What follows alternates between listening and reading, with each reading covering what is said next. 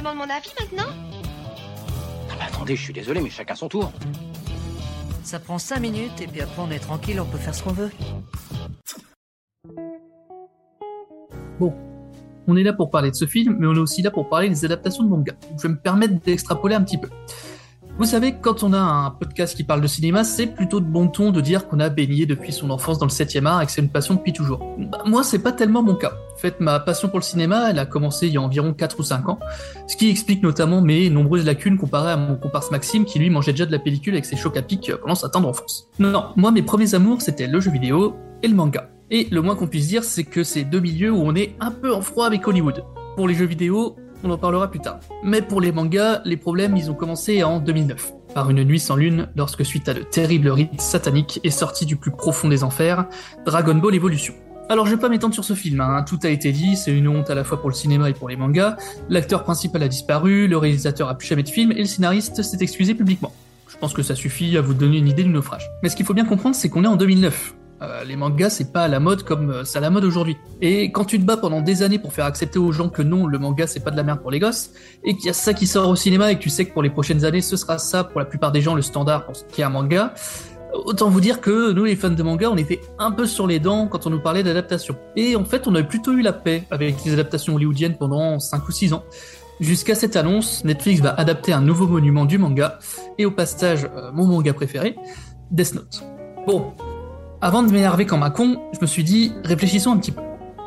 Bon, d'accord, ok, j'avoue. D'abord, je me suis énervé comme un con.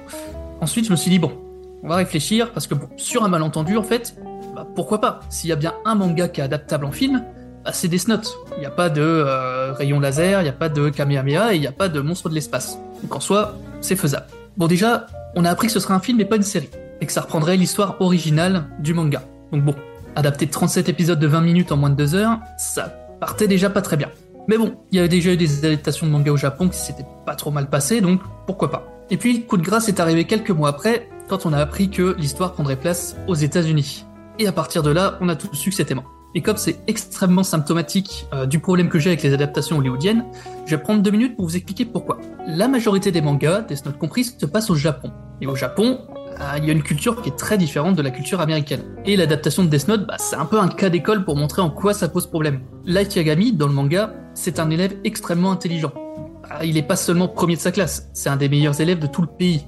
Il est aussi extrêmement doué en sport, il a gagné plusieurs grosses compétitions de tennis, et il est également très populaire. Tous les mecs l'admirent, les filles sont toutes folles de lui, et les grosses brutes le respectent tellement qu'ils osent même pas l'emmerder.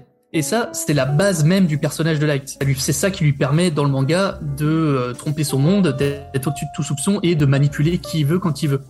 Et là, normalement, si vous avez déjà vu des films ou des séries qui se passent dans un lycée américain, ce qui est sûrement le cas, vous commencez à avoir un problème se dessiner.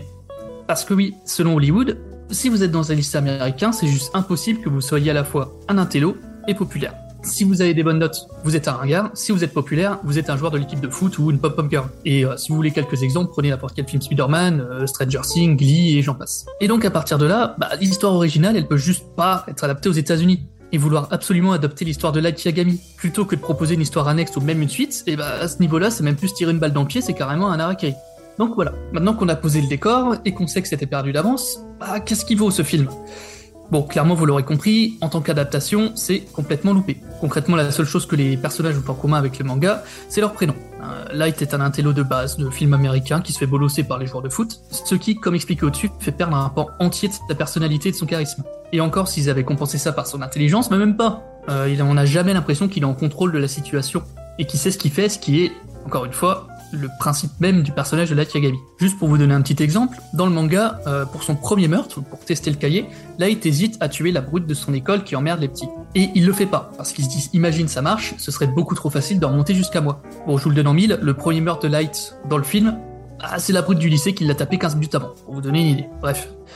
Euh, sinon, à part ça, bon bah Ryuk, le dieu de la mort, c'est juste pas Ryuk. Elle, c'est pas elle.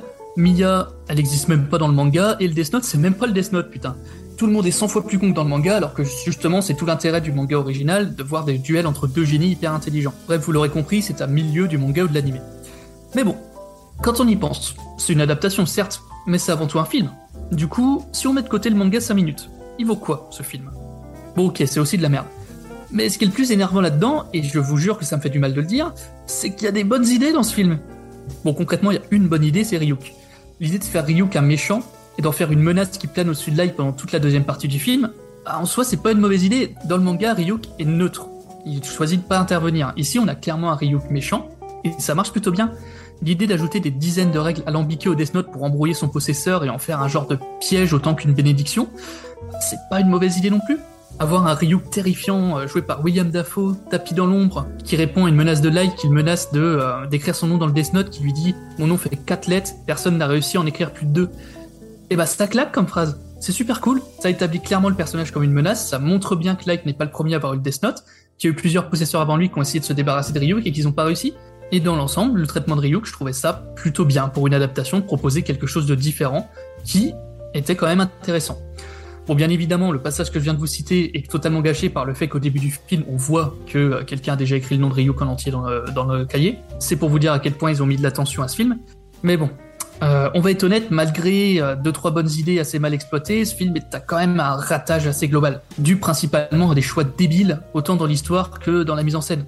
Et comme j'ai déjà parlé beaucoup trop longtemps, je vais conclure en m'adressant aux gens qui ne lisent pas de manga et qui ne regardent pas d'anime. Allez voir Death Note. Je sais, c'est pas votre truc, euh, les séries animées vous aimez pas, plus le style manga vous êtes pas fan, puis vous y connaissez rien, euh, ça a l'air d'être pour les gosses. Je sais tout ça, je sais. Mais juste, essayez. Un épisode, pour voir. Faites-moi confiance. Parce que si notre critique de ce film de merde aura au moins servi à ne serait-ce qu'une seule personne de découvrir ce que c'est qu'un vrai manga, eh ben ça aura volé le coup.